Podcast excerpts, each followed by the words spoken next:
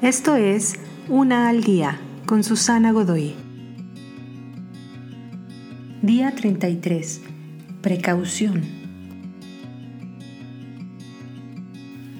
Puedes pasar a gran velocidad y no hacer caso a la señal de alto en el cruce muchas veces cuando te sientes familiar con una intersección en la calle. Tal vez porque es una calle tranquila y raramente hay tráfico. Hiciste alto total la primera vez, pero la siguiente vez casi no te detuviste. Bajaste solo un poco la velocidad en la intersección y miraste en ambos lados.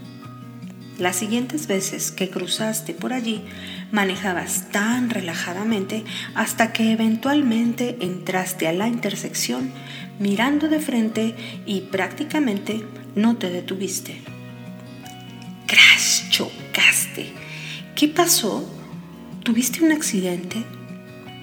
Para ser honesto, oficial, no lo vi venir. Eso es lo que tal vez pudieras decir. La sabiduría mira hacia adelante, hasta el final de tus acciones.